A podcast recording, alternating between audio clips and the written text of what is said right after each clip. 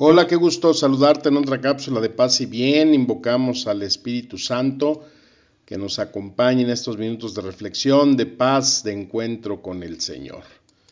Vamos a escuchar de el segundo libro de Samuel. Una tarde, después de que se levantó de la siesta, David se puso a caminar por la azotea del palacio real y desde allí vio a una mujer que se estaba bañando. La mujer era muy hermosa. David mandó averiguar quién era esa mujer y le dijeron, pero si es Betsabé, hija de Eliam, mujer de Urías elitita. Entonces David mandó a los mensajeros que se la trajeran. Palabra del Señor, amén. Oigan, pues estoy ahora muy sorprendido de todas las horas que me tocó confesar el pecado, el indicador tan creciente que se ve en la cuestión de la lujuria, de cuestiones sexuales, de pornografía.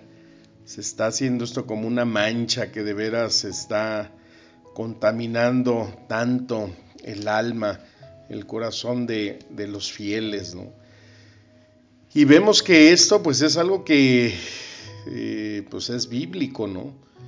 este pasaje que asocio en donde David, ese hombre que había sido elegido por Dios rey, designado para guiar a su pueblo, un hombre virtuoso, un hombre eh, lleno de tantas cualidades, amigo de Dios, y de repente dejarse llevar por ese deseo al ver esa hermosa mujer. Bueno, pues supongo que haber estado muy hermosa, ¿no? Para dejarse seducir.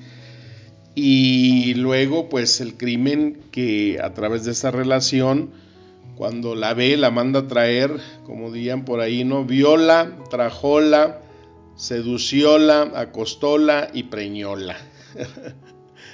la deja embarazada y después es como una novela, ¿no? De ahí se podía sacar una novela de esas de alto rating a las 10, 11 de la noche si se hiciera esta historia de David, donde pues después de saber que Betsabe queda embarazada, pues quiere emborrachar al esposo para que después se acueste con ella y así pues él piense que es hijo suyo, pero pues Urias no se deja engañar tiene su alto sentido de responsabilidad militar y pues en desquite todavía David pues manda que lo pongan en las filas principales donde hay mayor riesgo y donde seguramente iba a perder la muerte y así fue, o sea, una forma de un asesinato.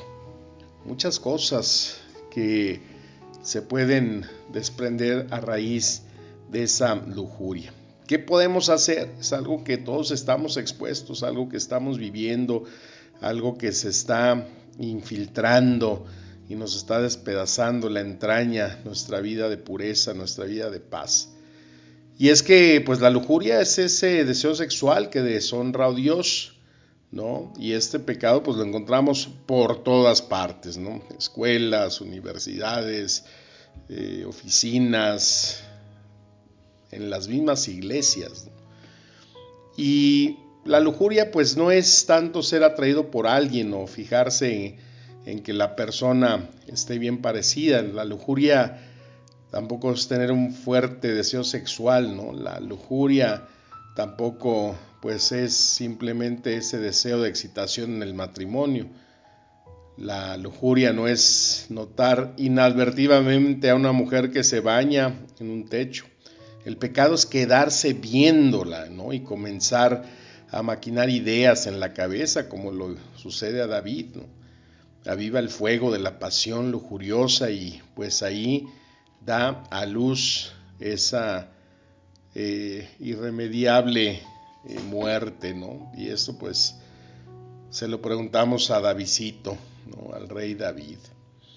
Y el en Éxodo 20:14 encontramos pues el mandamiento, no cometerás adulterio. También en Mateo 5:27 dice, ustedes han oído que se dijo, no cometerás adulterio, pero yo les digo que todo el que mira a una mujer para codiciarla, ya cometió adulterio en su corazón. Entonces, ese no cometerás adulterio no solo se rompe en nuestros días, nos está haciendo añicos.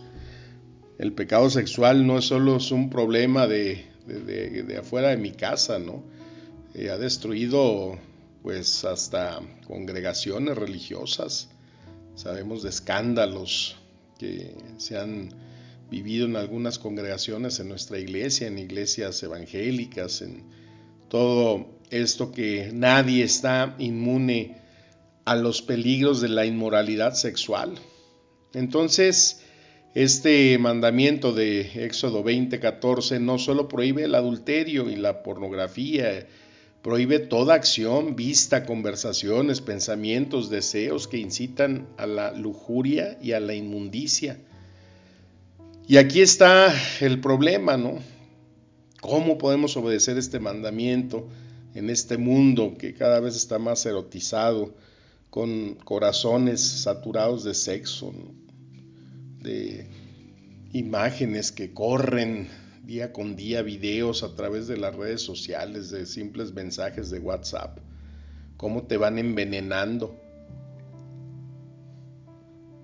Pues como siempre, la Sagrada Escritura, la palabra de Dios, se vuelve una medicina, Es lo que debemos de tomar, el antídoto para poder eh, librarnos de cualquier enfermedad espiritual.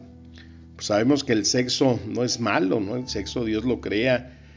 Por ejemplo, vemos en Proverbios 5:18 que dice, sea bendita tu fuente y regocíjate con la mujer de tu juventud, amante sierva y graciosa gacela, que sus senos te, te satisfagan en todo tiempo, su amor te embriague para siempre. O sea, se hace un poema, se hace algo sano porque el sexo es bueno, la intimidad es buena, los cuerpos juntos en el matrimonio son buenos, el placer a través de ese amor, de esa unión que bendice Dios, pues siempre es algo bueno, no es malo. Pero también eh, vemos que el Señor da gracia para ese día, para ese momento en que pues eh, tiene la unión la unción, el hombre y la mujer a través de eh, pues la relación bien habida, ¿no?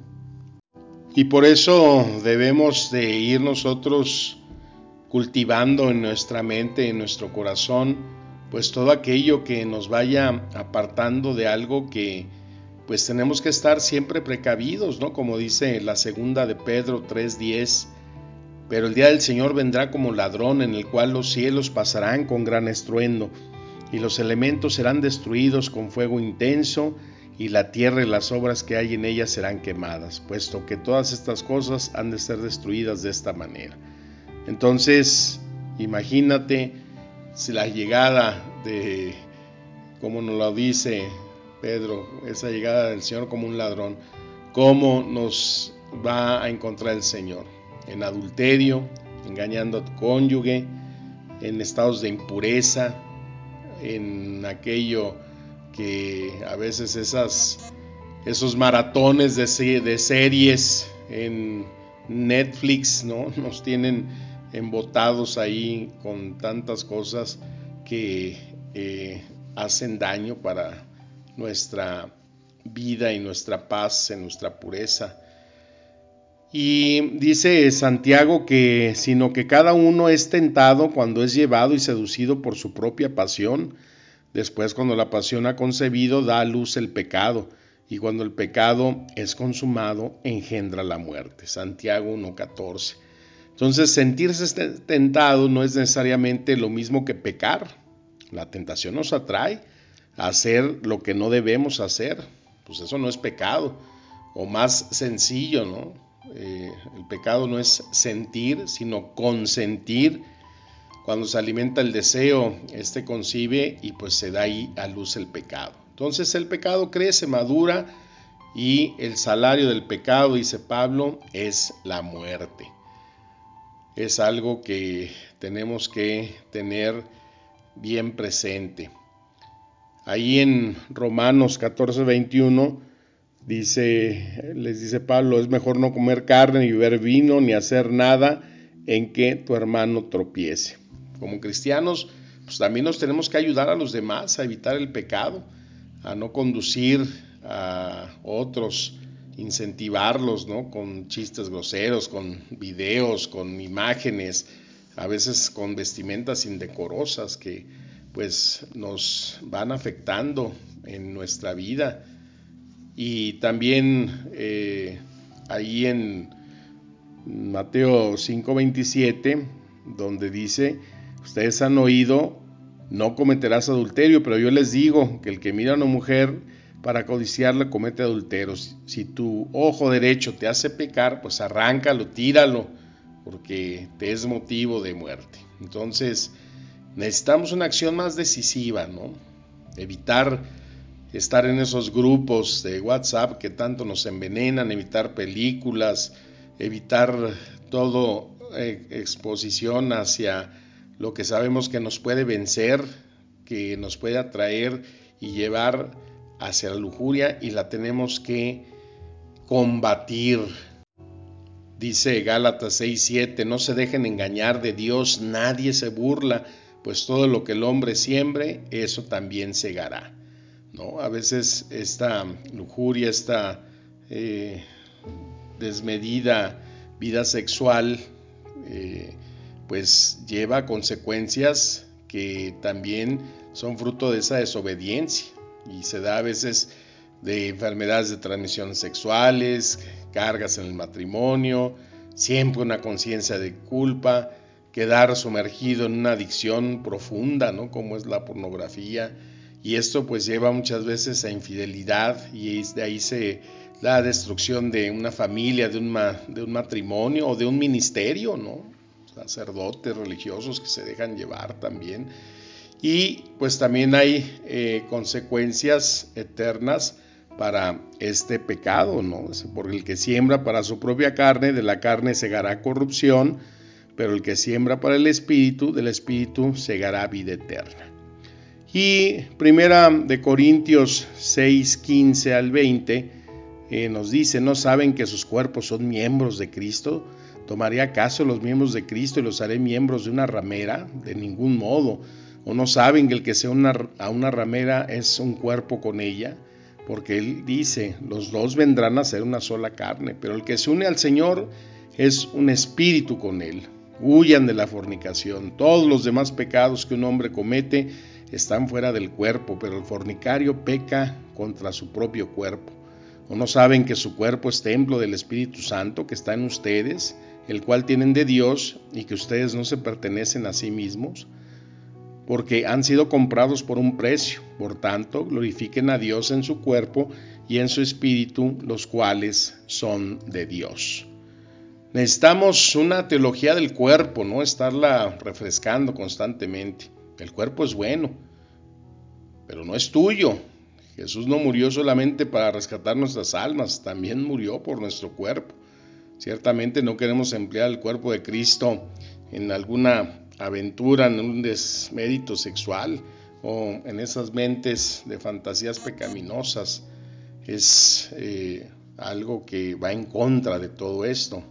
Hebreos 10:24 dice, consideremos como cómo estimularnos unos a otros al amor y a las buenas obras, no dejando de congregarnos, como algunos tienen por costumbre, sino exhortándonos unos a otros y mucho más al ver que el día se acerca. Nadie pelea una guerra por sí mismo y nadie tendrá victoria sobre el pecado sexual por su propia cuenta. Tenemos que hablar ¿no? en la confesión sobre nuestras luchas, hay que saber escuchar, arrepentirnos, cambiarnos, no eh, limitarnos, hay que amonestarnos, ¿no? orar y recordar siempre que tenemos el Evangelio. En Mateo 5, 8, bienaventurados los limpios de corazón, por ellos verán a Dios. ha sido uno de los versículos más útiles para mí en la lucha contra la tentación, la lujuria, la, la inmoralidad sexual, ¿no? Ahí está la fuerza, tenemos que luchar contra el deseo con el deseo. La Biblia nos da muchas armas para luchar contra la tentación. La lucha por la pureza sexual es la batalla de la fe. Entonces debemos creer que Dios es más fuerte que cualquier tentación sexual, que el pecado, que la adicción. Y entonces si nosotros creemos que Jesús ha animado a un muerto y lo ha traído a la, vida nueva, pues también debemos de creer que podemos cambiar. Esto pues quizás no pueda suceder de la noche a la mañana, pero sí de un grado de conciencia, momentos de gloria, para ejercitar siempre nuestra salvación, alejarnos de esos pecados sexuales con temor y con temblor, como dice Pablo, porque el poder de Dios ya estará obrando dentro de nosotros cuando lo buscamos con un sincero corazón. Pues ánimo a luchar contra estas imperfecciones que son parte de nuestra vida, de nuestra fe, de nuestro espíritu y que solamente a través de la fuerza de la palabra, del Santo Evangelio, de la Sagrada Escritura, podemos encontrar espíritu y vida. Pues te deseo un excelente inicio de semana, como siempre, mi bendición y mi deseo de paz y bien. Amén.